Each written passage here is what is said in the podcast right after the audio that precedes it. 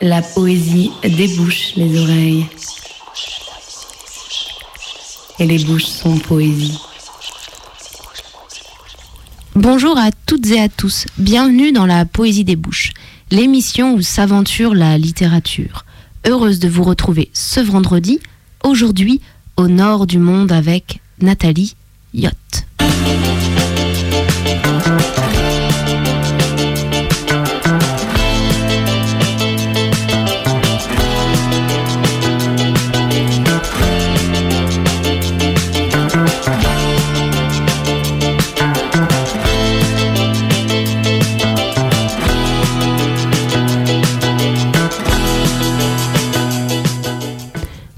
Commencer cette émission, je vous lirai un poème de Dorothée Volute.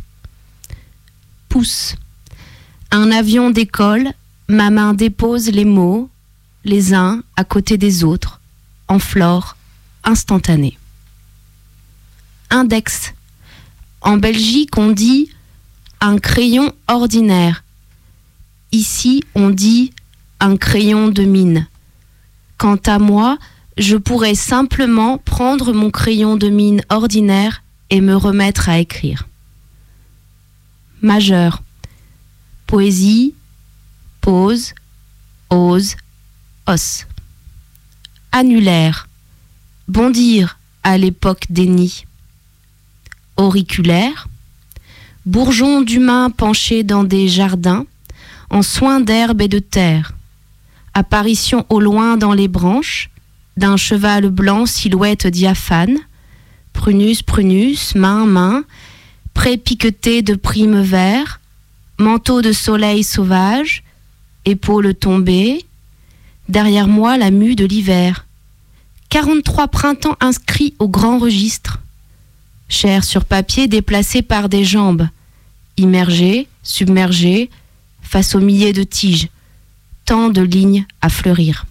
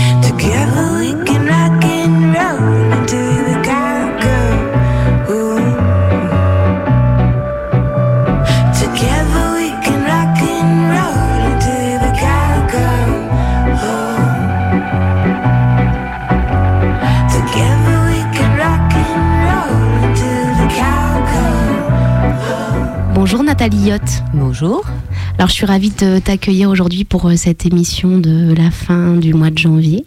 Alors je te présente et ensuite on, on discute euh, toutes les deux. D'accord. Alors Nathalie Yot, tu es née à Strasbourg en 1966 et tu vis aujourd'hui à Montpellier. Tu es ce que l'on peut qualifier une artiste pluridisciplinaire. Mots, musique, art, chanteuse, performeuse, autrice. Tu es souvent invitée à dire tes textes en France comme à l'étranger.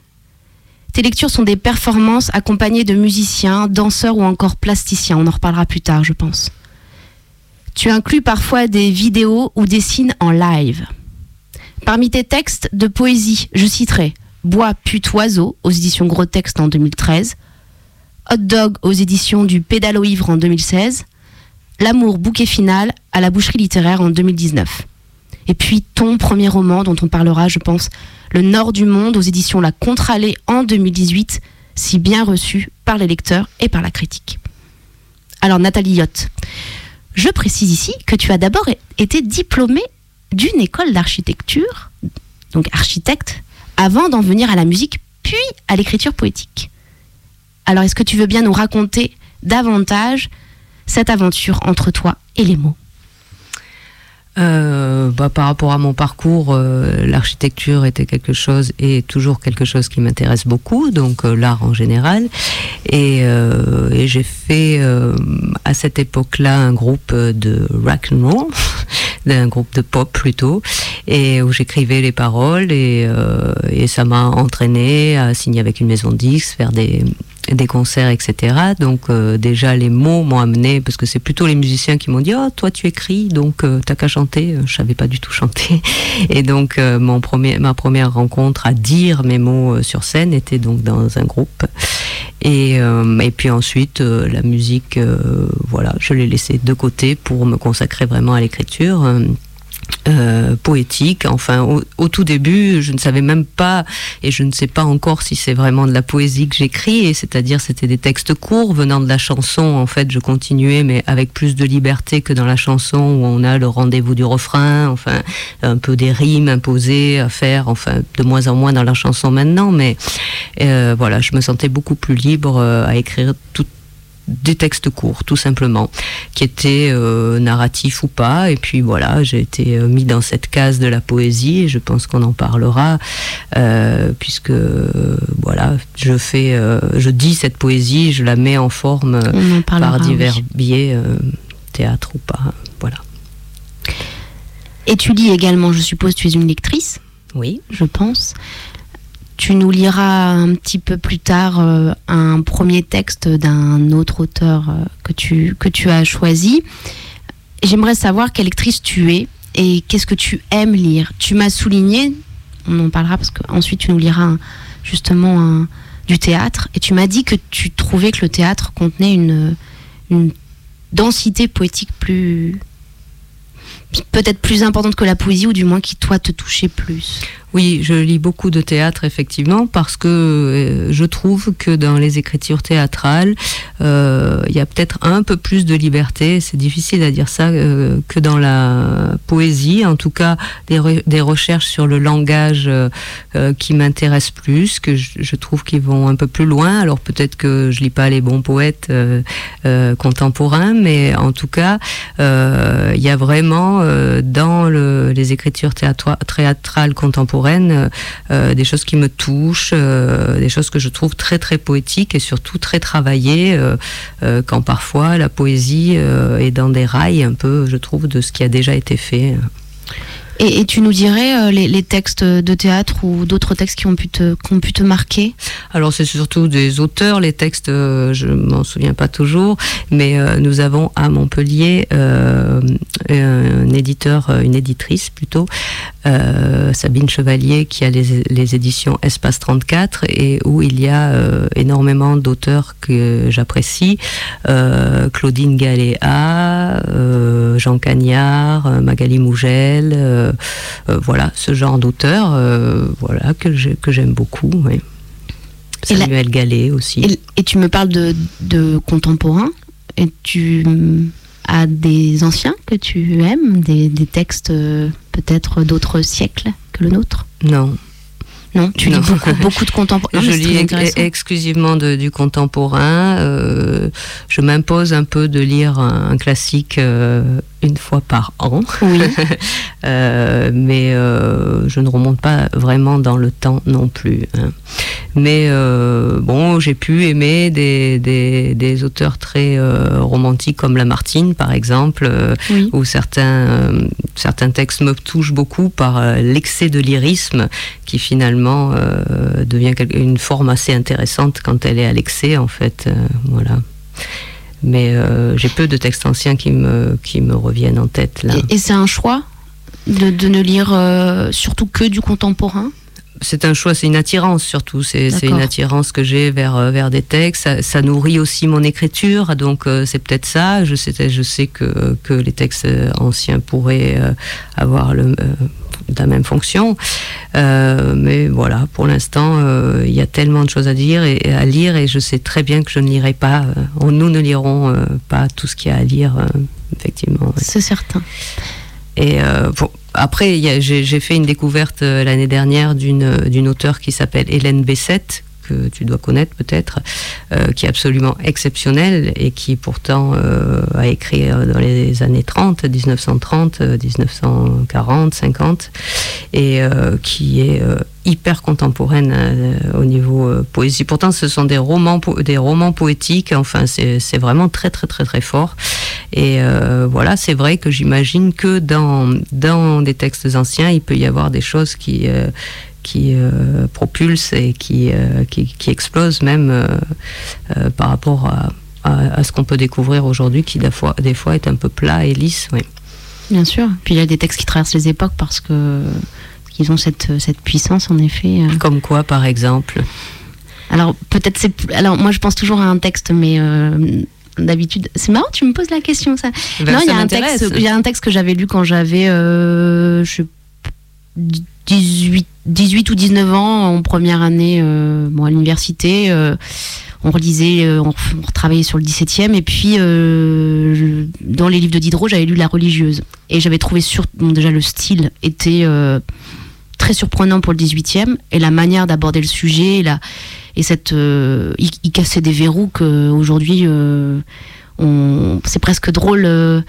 Euh, c'est presque drôle de, il y, avait déjà un érotisme, il y avait déjà quelque chose qu'il osait, faire avec euh, cette peinture très critique euh, du couvent à l'époque, de, de, de l'érotisme entre les femmes dans ces lieux-là, de ces questions que cette femme se posait, et j'ai trouvé que bah, il était très en avance. D'accord, ben, écoute, je Et voilà. La religieuse donc de Diderot. J'aime beaucoup ce texte. Alors Nathalie, on va t'écouter lire un premier extrait que tu as choisi, c'est du théâtre donc, et c'est Angelica Lidl. Est-ce que tu veux nous en dire quelques mots avant, après, comme tu veux? Angelica Lidl, c'est une auteure euh, espagnole. Euh, J'ai vu beaucoup euh, de pièces d'elle qui m'ont pas mal bouleversée et, j'ai lu pratiquement tout, ce- qu'elle a écrit puisqu'il y a une anthologie au solitaire intempestif et je trouve son écriture très forte, pleine d'énergie, pleine de rage et je vous lis un extrait. Je sais que je suis un monstre, je le sais. Que personne n'ait peur, tout va bien. Je le sais, je le sais. On aurait dû m'enfermer à la naissance. Mais je ne considère pas la souffrance comme une chose à éradiquer. Il existe des cachets pour être heureux, de l'alcool, de la drogue. Ces trois choses m'ennuient. Toutes les méthodes pour éradiquer le malheur rendent les gens tellement ennuyeux. Ceux qui prennent des cachets sont ennuyeux. Les junkies sont ennuyeux. Les ivrognes sont ennuyeux. Très, très, très ennuyeux. J'en ai marre de voir les gens ivres, bourrés. J'adorerais voir en face de moi quelqu'un en train de boire un verre d'eau. L'air sérieux, silencieux. Par exemple, un nageur. Parfois, je me dis que les animaux ont l'air sérieux. Ils sont sérieux et beaux, sérieux et aimables, parfois sérieux et sauvages. Si j'avais en face de moi un nageur en train de boire un verre d'eau, sérieux et silencieux, cela n'aurait rien à voir avec tout ce que je connais. Et j'en ai marre de tout ce que je connais. J'en ai marre des gens qui travaillent et qui boivent après le travail, et qui travaillent après avoir bu, et qui reboivent après le travail, et qui retravaillent après avoir bu, et ainsi de suite dans une routine exténuante. Et tous, ils ont pris 20 ans. Et non contents d'être épuisés, ils passent leur temps à épuiser le monde et à retarder le monde. Pourtant, chaque fois que je te regarde, mon amour, le monde m'a l'air tout récent. C'est très beau, Nathalie. C'est en effet euh, incisif et, et percutant, je dirais. Ouais, tout, à, à fait. fait. Euh, chaque phrase compte. euh, c'est ce qui, qui me plaît beaucoup dans son écriture. ouais. On va écouter un premier morceau. Et c'est un morceau de ton duo électro, Natiot Kassan. On va écouter le morceau pas pareil, mais avant ça, j'aimerais bien que tu nous présentes ce duo en quelques mots, bien évidemment. Euh, donc euh, c'est un duo où je lis euh, mes propres textes, donc une forme encore de dire et de présenter mon écriture avec un ami à moi qui s'appelle Denis Cassan, donc c'est Natiot Cassan, et pas Cassan. Et, euh, et euh, voilà, c'est- un ami qui d'abord euh, faisait des aménagements plutôt sonores sur mes lectures en médiathèque, des choses voilà où je disais sans trop travailler en fait. Il envoyait des sons et je disais dessus. Puis finalement, on a décidé de faire un vrai duo d'électro-poésie et on a commencé à travailler des morceaux presque comme des chansons, mais je ne chante pas, je dis. Donc, euh, donc voilà, avec la rythmique et puis euh, peut-être mon passé de musicienne justement euh, ressurgit, cette envie de retravailler avec du son. Voilà. Donc nous avons fait, un, album qui est sorti euh, en 2019, janvier 2019, il y a un an. On écoute Natiot Kassan, pas pareil.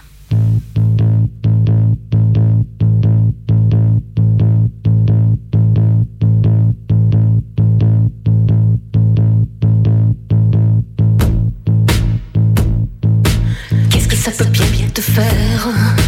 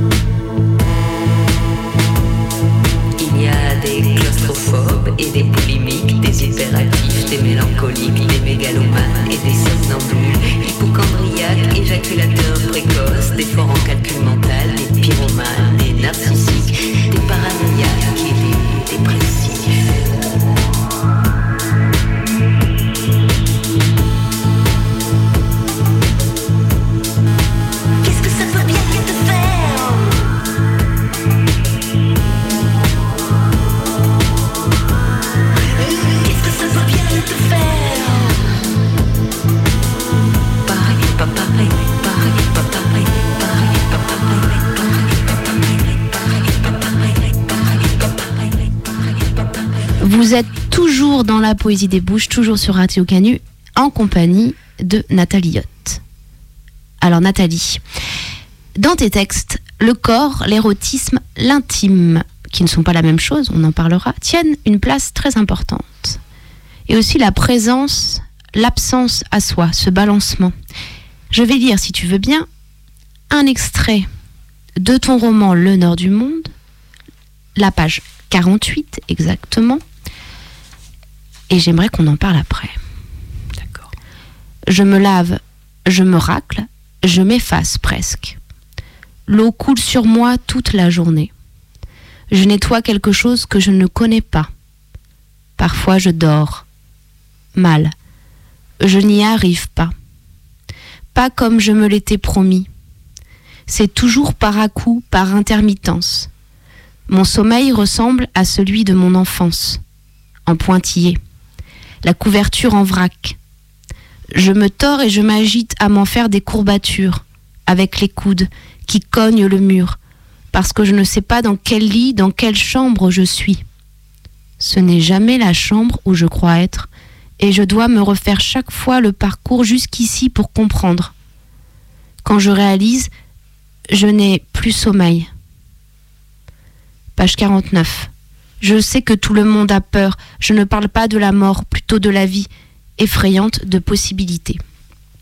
Alors si j'ai choisi ces deux passages, c'est parce que quand j'ai lu ton roman à sa sortie, ce sont des passages que j'ai euh, fait ressortir de ma lecture.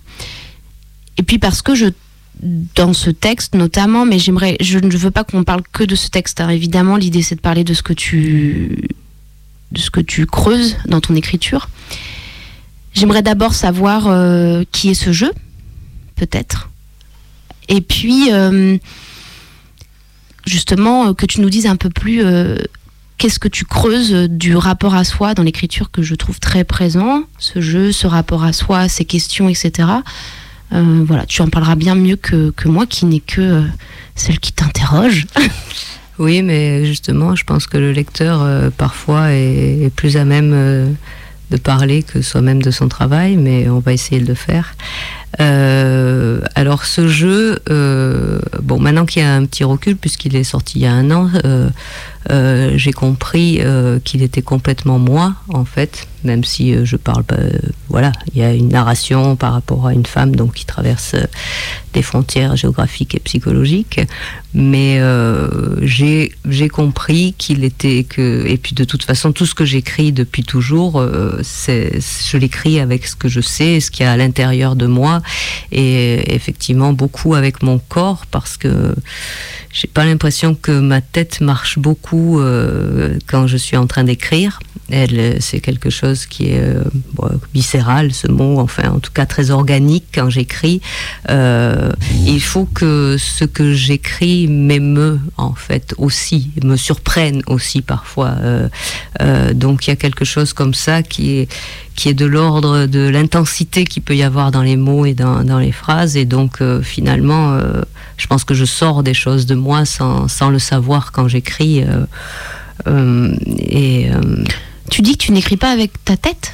Ça, ça me, ça me, que tu écris avec ton corps. On en parlera en plus après du, rapport au, corps, au geste, mais Non, j'écris pas du tout avec ma tête. Quand j'écris, euh, je réfléchis pas du tout. En fait, après, bon, évidemment, euh, il y a le retravail de ce qu'on est en train d'écrire, qui est euh, effectivement où la tête se met en marche pour pour travailler, pour regarder ce qu'on a déjà écrit, qui est récurrent ou ce qui ne fonctionne pas.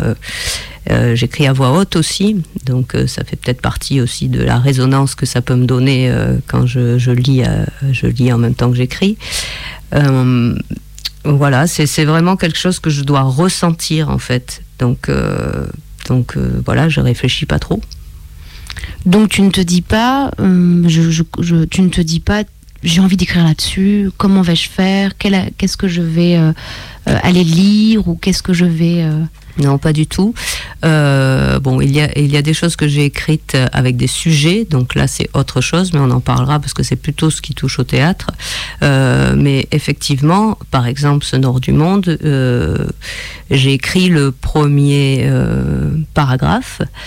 Euh, sur cette fuite parce que je me suis rendu compte que en fait euh, la fuite était un de mes thèmes favoris apparemment. Je suis toujours en train de parler de ça mais c'était un, un peu la fuite sortir du carcan hein, pas forcément là c'est vraiment une fuite euh, géographique hein, mais et donc ce premier paragraphe m'a amené à continuer et je n'avais pas du tout l'idée de ce qui allait se passer dans ce livre. C'est vraiment la narratrice qui m'a pris la main et que j'ai suivi et que j'ai- vraiment avancé avec elle donc en, en ressentant ce qu'elle ressentait elle-même etc et, en prenant des directions euh, euh, je me suis rendu compte de plein de choses après de ce texte dans ce texte là Très bien. C'est intéressant euh, ton, ton rapport à l'écriture. Je voudrais également te faire parler, ou en tout cas te demander quelle place tient la performance? Dans ton travail, puisque tu es aussi quelqu'un qui vit les textes sur scène ou qui aime la scène, je ne sais pas. euh, voilà, il y a des écrivains qui, écrivent et qui n'aiment pas forcément lire sur scène, d'autres qui, qui, qui, aiment ça. euh, et puis, euh, qu'est-ce que qu'est-ce que tu entends par le mot Enfin, qu'est-ce que c'est pour toi faire performance, faire de la performance? Alors, euh, bon, c'est un mot euh, qu'on a accolé euh, à mes lectures, mais je ne pense pas être du tout performeuse, parce que pour moi, performeuse, c'est sans les mots. Ce sont des, des, actes, des actes du corps. euh, très souvent, la performance, euh, les amis performeurs que je connais peuvent aller dans le monde entier faire leur performance, puisqu'ils n'ont pas forcément les mots qui vont avec. Euh, donc, je ne pense pas. Alors, je pense qu'on dit ça, lecture performée ou performeuse, parce que je ne suis pas assis à une table en train de lire, mon corps prend, est en action pendant que je suis en train de lire. Donc si ça c'est une performance, on peut dire, mais bon, je, je n'aime pas qu'on dise que je, sois, je suis performeuse parce que j'ai pas d'idée de performance. Je laisse juste aller comme dans l'écriture, mon corps dire des choses. Parfois des gens me disent, oui, tout ce que tu fais, les, tes mains, c'est, je dis, je sais pas, mes mains, je, elles bougent parce que je, elles vont avec mon corps, mais euh, Ce n'est pas chorégraphié. alors. voilà, ce n'est pas du tout chorégraphié et, et, euh, et ce- et- et je ne pense pas à une performance. Je sais que je vais dire des textes euh, et, euh, et ils m'emportent. Enfin, j'essaye d'être au plus près du quand je lis. Voilà. C'est pour ça que des fois, les textes, quand je lis plusieurs fois les mêmes textes, au bout d'un moment, ils me lassent parce que je sens que je ne suis plus dans le texte parce que je le connais trop bien et, et là, j'ai l'impression de jouer quelque chose. Voilà. Alors que c'est pour ça que j'aime bien lire des nouveaux textes pour savoir comment ils résonnent en moi encore. J'entends. Et le rapport, euh, parce que lire un texte à voix haute devant un public, c'est le rapport donc à l'autre. Qu'est-ce que ça te, qu'est-ce que ça te permet? Qu'est-ce que ça te, quels sont Ouais, tes je ressentis? pense, je pense qu'il y a cette idée du, du retour, euh, de, faire, euh, bah, de faire vivre les textes aussi, de les sortir des- du papier. Euh, et puis, oui, voir comment ils résonnent chez les autres aussi, sûrement. Euh, mais oui, voilà, me, les mettre aussi comme j'écris à voix haute. Et voilà, la, performance, euh, les lectures, euh, ça, continue ce travail-là de le sortir du livre et, d'aller encore me le remettre à l'intérieur pour le ressortir. Enfin, va-et-vient comme ça. je pense que ça a à voir avec ça, cette envie, en tout cas, de, lire mes propres textes. Alors, on a parlé un petit peu avant du théâtre, et j'aimerais donc, j'ai lu un extrait de ton roman Le Nord du Monde.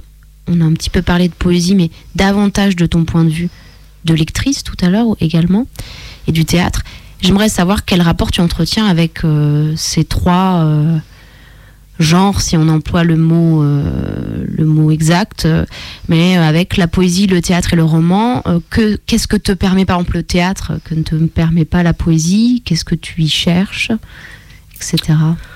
Euh, je ne sais pas trop ce que j'y cherche dedans. On va dire que euh, pour moi, il y a toujours un fil, c'est celui de l'écriture. Alors euh, euh, voilà, ce sont des propositions de formes euh, différentes quand je lis. Euh, le théâtre, alors en général, bon, j'ai écrit deux textes qui ont été joués, mais par des, des amateurs. Donc celui qui tourne en ce moment s'appelle Bonjour. C'est un texte sur les femmes de ménage. Enfin, ça a été à l'initiative d'une d'une femme de ménage euh, d'un territoire à Montpellier qui voulait raconter sa vie mais qui ne savait pas écrire. Donc euh, j'ai rencontré beaucoup de femmes de ménage et, euh, et c'est elles-mêmes qui portent leurs paroles sur scène. Donc je me suis fait aussi aider de metteurs en scène puisque je ne suis pas du tout metteur en scène. Moi je, voilà, je suis auteur, je fais un peu de la scène, donc je suis sur le plateau avec elles. Un petit peu dans mon rôle euh, sonore, on va dire, puisque je balance des boucles, des choses comme ça, je dis des morceaux euh, de texte avec elles, mais euh, j'ai vraiment voulu qu'elles portent elles-mêmes leurs paroles, et j'avais déjà fait ça avec un texte s'appelle Hot Dog sur la précarité, avec des femmes SDF qui avaient porté leurs propres paroles, voilà, sur scène. Alors là, on est, on est, c'est intéressant parce qu'on est très proche du, du, du récit de vie ou du théâtre. euh, voilà, on colle à la réalité là. Tu c'est dans des projets. Oui, mais, euh, mais justement, le, euh, tout l'enjeu de ces deux textes, c'était de partir d'une situation figée un petit peu pour le mettre en mouvement, puisque la parole c'est quand même du mouvement, et d'essayer de, de- de sortir de, de- cette situation pour l'emmener vers, vers une parole bien plus dynamique, euh, voilà, qui, qui, qui, qui va ailleurs grâce à ma, ma langue poétique, en fait, qui amène le témoignage à, à quelque chose de bien plus poétique et donc qui s'envole et qui s'en va ailleurs. Voilà. Alors, on va aller ailleurs avec le second texte que tu as choisi. C'est un texte de théâtre de Samael Steiner. Ça, ça s'appelle Poème bleu quand même, hein, donc euh, c'est un texte qui est édité en- aux, aux éditions euh, théâtrales, mais euh, qui s'appelle Poème bleu. Donc c'est un long, un long poème, mais euh, voilà, je ne sais pas comment. Je pense que euh, les cases de théâtre et poésie, en tout cas en édition, euh, sont vraiment cadrées par le fait qu'on édite en poésie ou en théâtre, parce que voilà, comme je l'ai déjà dit tout à l'heure, il y a quand même beaucoup de choses en théâtre qui pourraient être éditées en poésie. Donc euh, je lis ce texte-là.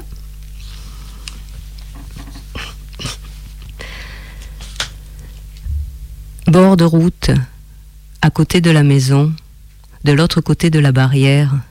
En rentrant, elle l'a vu, sur le flanc, couché, la tête plus basse que le corps. Il y a une bête morte.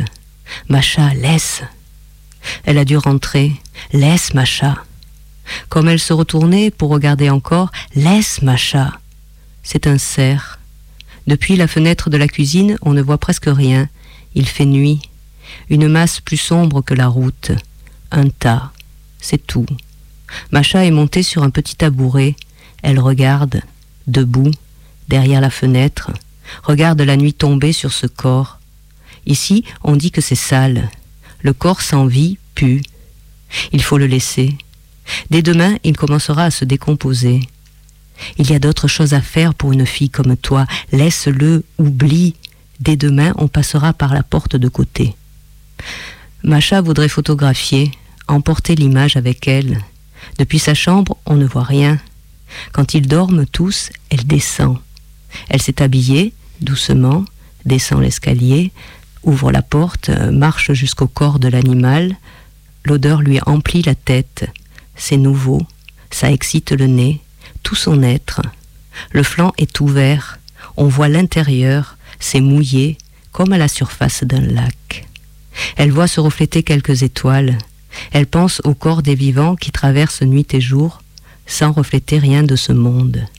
Et elle pense qu'elle se trompe. Lève la tête, regarde le ciel, la tête de l'animal est lourde, ses bois clairs, ils fendent la nuit, les sabots, les yeux, la queue forment des points, épais, marquent, bornent ce corps, et l'inscrivent dans l'immensité de l'espace, sous le ciel, au bord de la route. Macha passe ses mains sur la tête, entre les yeux de l'animal. Elle rentre, retourne se coucher, dans l'escalier regarde ses genoux, touche sa main droite avec sa main gauche, sa bouche, traverse ses cheveux. Merci Nathalie Yacht. Merci. On va. beau. Oui, c'est beau, mais je, je n'ai. Tu peux en parler. J'avais pas envie de commenter parce que justement, je trouve que ça se suffit. Oui, oui, ça se suffit. Oui. On écoute euh, le deuxième morceau. C'est un morceau de ton duo électro Natiot Cassan. La petite route. Tu veux présenter le morceau ou on l'écoute tout simplement? On l'écoute et on pourra peut-être en parler après.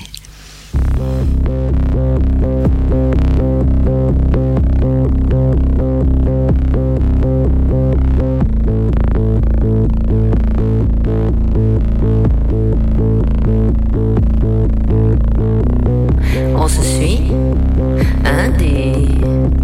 On va se suivre encore, un des, hein Prendre la petite route. Là, après le buisson qui a une drôle de forme. C'est parfait, c'est parfait la petite route. On sera isolé sur la petite route. On ne croisera personne. On ne se battra avec personne. Il n'y aura pas de combat, même pas dans les yeux. Ça ne saignera pas dans les yeux. On aura la paix, la sensation de la paix.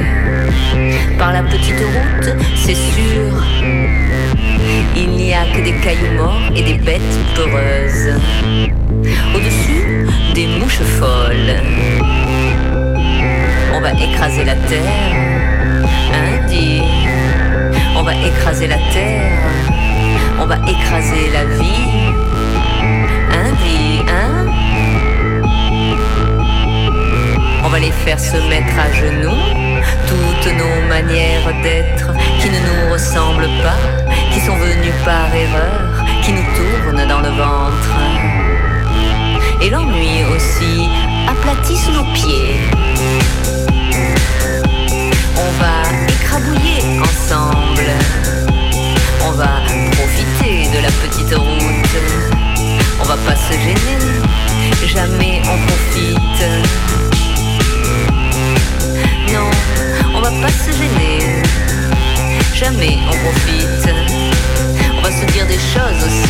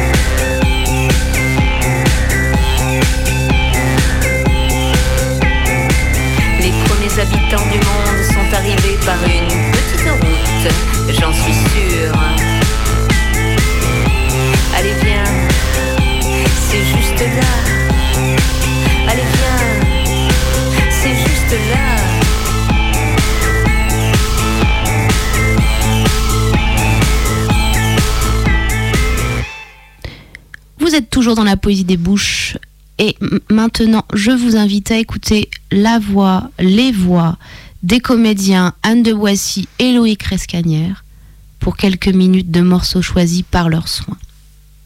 Aujourd'hui, des extraits d'un texte inédit de Simon Granja, Classe, texte commandé par Emmanuel Hugès pour la création de son spectacle Crac. Un jour, les ministres font adopter une loi qui permet aux policiers de maintenir en détention les bébés étrangers. Les citoyens l'apprennent et il ne se passe rien. Tu ne penses jamais aux pauvres? Ne dis pas pauvre, s'il te plaît. Pauvre, c'est péjoratif. Qu'est-ce qu'on dit alors? Je ne sais pas.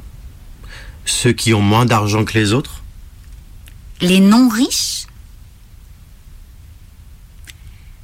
Un jour, les ministres font adopter une loi de réforme des impôts qui leur permet de gagner chacun plusieurs dizaines de milliers d'euros. Les citoyens l'apprennent et il ne se passe rien. Un jour, Madame la ministre des Saints-Papiers a une idée géniale. Idée qui valide à elle seule l'extraordinaire intuition de notre prétendant qui l'a nommé à ce poste. Madame la ministre des Saints-Papiers, Puisqu'on nous interdit d'enfermer ces milliers d'étrangers clandestins dans des centres fermés qui ressembleraient de trop près à des prisons, la solution est simple. Il suffit de les inviter à venir dormir dans des centres dont ils ne pourront pas sortir. Non? C'est à ce moment qu'une crevasse surgit dans les salons dorés du ministère des Saints-Papiers, engloutissant Madame la ministre à tout jamais. Un jour, les ministres font adopter une loi qui interdit aux journalistes d'enquêter sur les comptes des grandes entreprises nationales. Les citoyens l'apprennent et il ne se passe rien. La mère, Mon chéri, si tu ne manges pas ta soupe, le policier va venir et puis il va t'asperger de gaz lacrymogène et tu, tu- ne pourras respirer qu'avec de très très grandes difficultés, peut-être même que tu seras asphyxié pendant quelques minutes. Et tu auras très peur, mais cela n'arrêtera pas le policier qui va continuer à faire son métier et te lancer ses grenades Gli F4 en tir tendu. Et tu n'entendras plus rien tellement le bruit de l'explosion sera fort. Et même peut-être que tu vas perdre ta main ou ton pied si la grenade explose trop près de toi. Et alors tu seras obligé de te battre pendant des années et des années pour essayer de faire reconnaître tes droits et ta vie sera devenue un enfer car aucun tribunal ne voudra t'écouter et tu deviendras un paria, rejeté par toute la société sauf les marginaux et les sans-papiers comme toi. Alors, tu useras tes dernières fosses pour porter ton dossier devant la Cour européenne des droits de l'homme qui condamnera une nouvelle fois notre pays pour l'usage inconsidéré que la police fait de ses armes. Mais pour toi, cette victoire viendra trop tard parce que tu seras déjà handicapé depuis longtemps et tu auras gâché toute ta vie et perdu tous tes amis et tout espoir. Est-ce que tu comprends maintenant pourquoi il vaudrait mieux que tu manges ta soupe sans discuter, mon chéri? S'il s'avère impossible de supprimer tous les logements insalubres du pays, il est par contre assez facile de supprimer le mot insalubre, ce qui est une manière autrement plus définitive de résoudre le problème. Plage. Quand tu regardes l'horizon comme ça, tu ne penses jamais à tous ces migrants qu'on abandonne en mer. Ne dis pas qu'on les abandonne en mer, s'il te plaît. C'est lâche d'abandonner quelqu'un en mer. C'est même interdit par le code maritime, tu vois. Qu'est-ce que tu veux que je dise? Je ne sais pas. Qu'on leur transmet les valeurs d'un État-nation puissant. Un jour, Madame la ministre des Studettes étudiantes se trouva grandement contrariée. Le nombre des étudiants augmentait sans cesse, mais celui des studettes qui leur était alloué, non.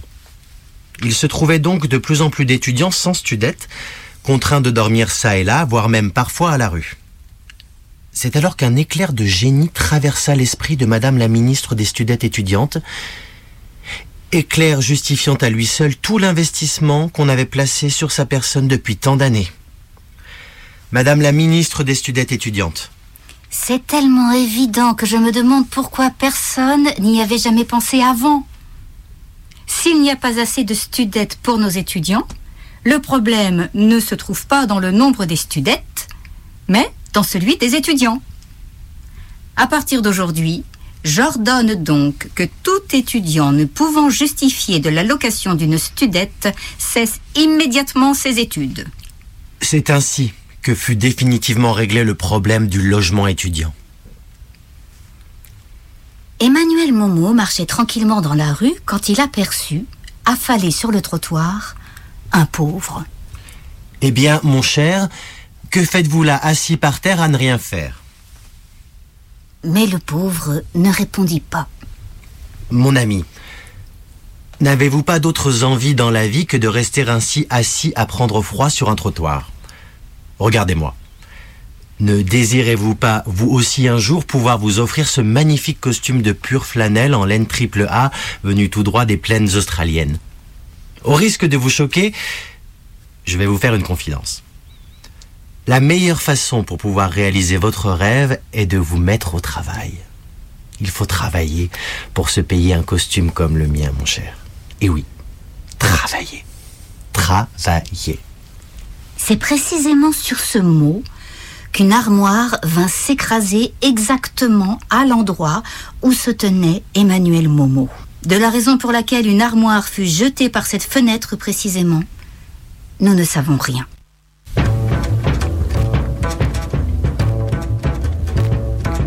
Ce sera tout à fait comme à la radio. Ce ne sera rien, rien que de la musique. Ce ne sera rien,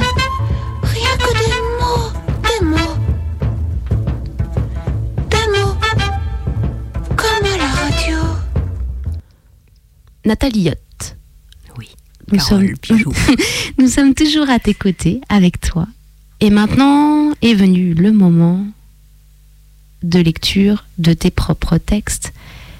Donc je vais te laisser avec les auditrices et les auditeurs de la poésie des bouches. Tu peux en parler avant, tu peux ne rien en dire, mais c'est vraiment ton moment de lecture. Merci. Donc le premier texte est un nouveau texte. Voilà, non édité. J'aime bien. J'aimerais bien t'y voir. Oui, euh, j'aimerais bien t'y voir, tiens. J'aimerais bien. J'aimerais bien t'y voir. Parce que là, là, parce que là, tu me dis ce que je dois faire. Tu me donnes un conseil, je sais, je m'emballe pas. Absolument pas. Je suis juste pas fan des conseils. Parce que j'aimerais bien t'y voir, ouais, j'aimerais bien t'y voir, là, à ma place. Prendre mon corps, ma tête, et hop là, t'es moi. Enfin, tu serais moi si tu pouvais prendre ma place. Et c'est là que j'aimerais bien t'y voir. Oui, j'aimerais bien t'y voir, là, à ma place. Et du coup, euh, je pourrais me mettre à la tienne. Paf, un échange de place, quoi. Eh bien, si j'étais à ta place et toi à la mienne, je sais pas si je te donnerais un conseil pareil. Mais en même temps, euh, comme c'est pas possible que tu sois à ta place et moi à la tienne, comme c'est pas possible cette idée-là, pourquoi on dit si j'étais à ta place Comme si ça pouvait être possible? Parce qu'on est bien d'accord que c'est une éventualité qui ne se produira jamais. Tu ne peux pas prendre mon corps, ma tête, réfléchir à ma place, agir à ma place, ce n'est pas possible. Et moi de dire j'aimerais bien t'y voir. Parce qu'effectivement, euh, j'aimerais bien t'y voir. Mais je rêve. Désirer une chose impossible, ça va pas ou quoi? Alors, je sais pas pourquoi tu me donnes des conseils comme si tu pouvais te mettre à ma place et que j'aimerais bien t'y voir, puisque tu n'es pas à ma place et que tu n'y seras jamais. Même si j'aimerais bien t'y voir. Voilà, c'était le premier texte, un petit peu adressé. Et ensuite, je vais lire donc le début du Nord du Monde, mon roman aux éditions La Contralée. C'est courir qu'il faudrait, avancer vite, même si c'est vers le nord, même s'il fait froid pour tout dans le corps. Le nord ira bien, ira mieux. C'est plus sûr d'aller vers le nord. Il ne pensera pas m'y chercher. Il sait que je n'irai jamais vers le nord. Je n'ai ni les habits ni l'attirance. Il faut s'habiller pour le froid et être attiré par le nord pour y aller. L'attirance, euh, ça peut venir, mais je n'irai jamais vers le nord sans les habits. L'homme le croira parce qu'il ne m'a jamais offert d'habits chauds, comme un manteau. Il ne m'offrait que des chocolats. Dans le nord, il ne me retrouvera pas. Je vais courir, c'est mieux. Je sais que l'homme est derrière, pas très loin. Il veut me parler et m'offrir quelque chose pour en finir, un cadeau de finissage, peut-être un manteau. Je cours et l'eau coule de mes yeux pour lui, pour l'homme. Je suis effrayée. Au bout de quelques heures, j'arrête le trot. Je vais au pas, petit pas. Puis c'est l'arrêt complet. Je ne peux plus avancer. À chaque inspiration, j'ai l'impression que tout va s'arracher à l'intérieur. Je regarde derrière moi pour la première fois. L'homme n'est pas là. Il a pris du retard, cherche dans la mauvaise direction. L'homme, c'est un chien, Pas un poulain, un homme-chien. Il me renifle, m'a toujours reniflé. Mon fumet, il le connaît. Je sais qu'il peut me retrouver à l'odeur de mes chairs, l'aigre de ma peau. C'est un chien endurant, un chien qui ne lâche pas. Il avait ça, l'acharnement. Je n'en veux plus maintenant. Mauvais chien, sale bête. L'amour se coupe à la machette, d'un coup sec. Alors les bords sont lisses. On dit faire les choses proprement, comme pour un meurtre. Propre, c'est toujours mieux. Faut réfléchir avant et pas regretter après. Quand c'est fait, c'est fait. Même si c'est dommage. Merci Nathalie. Le temps passe et l'heure de la fin de l'émission approche. J'aimerais te poser la question motif de l'émission. Je ne sais pas ce que tu vas me, me répondre, puisque tu m'as dit tout à l'heure que euh, il y avait de la poésie que tu aimais, mais il y avait aussi beaucoup de poésie que tu n'aimais pas. Et j'aimerais te demander si tu étais un poème, quel serait-il, Nathalie Yott Si j'étais un poème. Quelle question? Alors tu Euh. peux, tu peux, si- je te laisse réfléchir, mais je, me permets de te dire, si tu veux me, me dire euh, une pièce de théâtre, euh, si tu veux me, me dire toute autre chose, tu es complètement libre, hein, évidemment. Même si la question peut sembler euh, fermée. Puis qu'est-ce qu'un poème, j'ai envie de te demander? Je sais pas. Peut-être que je dirais que un poème de Charles Penquin, qui est un homme qui, euh, quand il écrit, euh, les mots se bousculent les uns après les autres. C'est un petit peu un espèce de vomi de mots quand il écrit quelque chose qui, qui où sa pensée avance sans, sans en rebondissant. euh, les mots les uns sur les autres, les phrases les unes après les autres, et en construisant au fur et à mesure comme ça. Alors je suis peut-être je suis, je suis peut-être un poème de Charles Penquin, puisque, puisque j'avance, comme je le disais, euh, sans trop réfléchir. C'est juste euh, les mots qui. Et, et dans la vie, je suis un petit peu comme ça aussi. C'est-à-dire que euh, j'avance. euh, Parfois sans trop réfléchir, en tout cas à l'instinct, c'est quelque chose qui me fait rebondir. euh, euh, voilà, une sensation euh, qui me fait prendre tel ou tel chemin. euh, donc euh, peut-être voilà cette poésie là. Très très bien. Merci Nathalie. On écoute un dernier morceau. I find shelter in this way.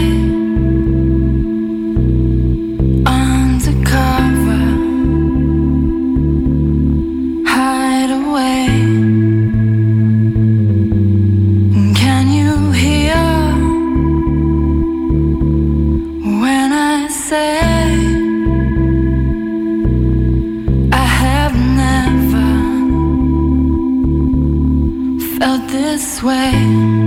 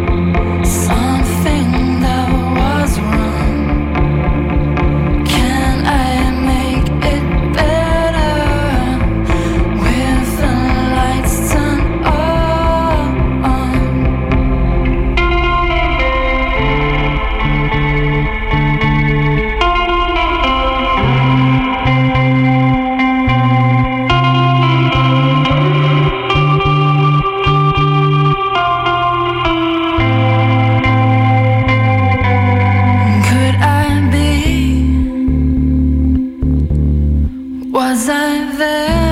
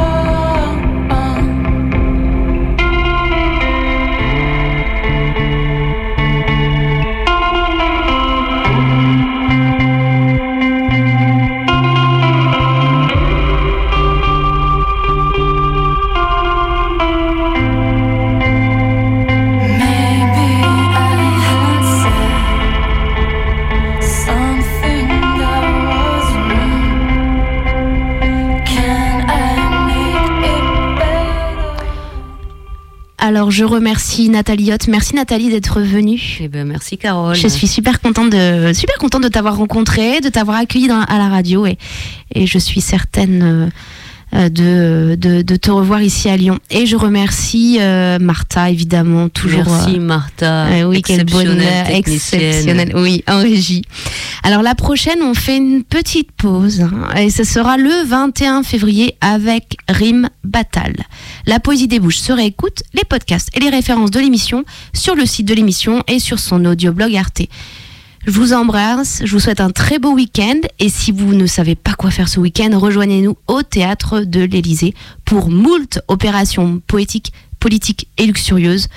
On vous promet euh, de célébrer, de fêter toutes, toutes, toutes les voix et toute la poésie. À très bientôt. La poésie débouche les oreilles.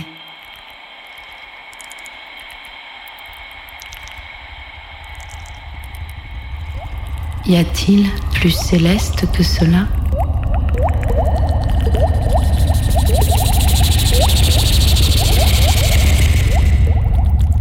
Une voix. Et ce son-là suffit pour naître.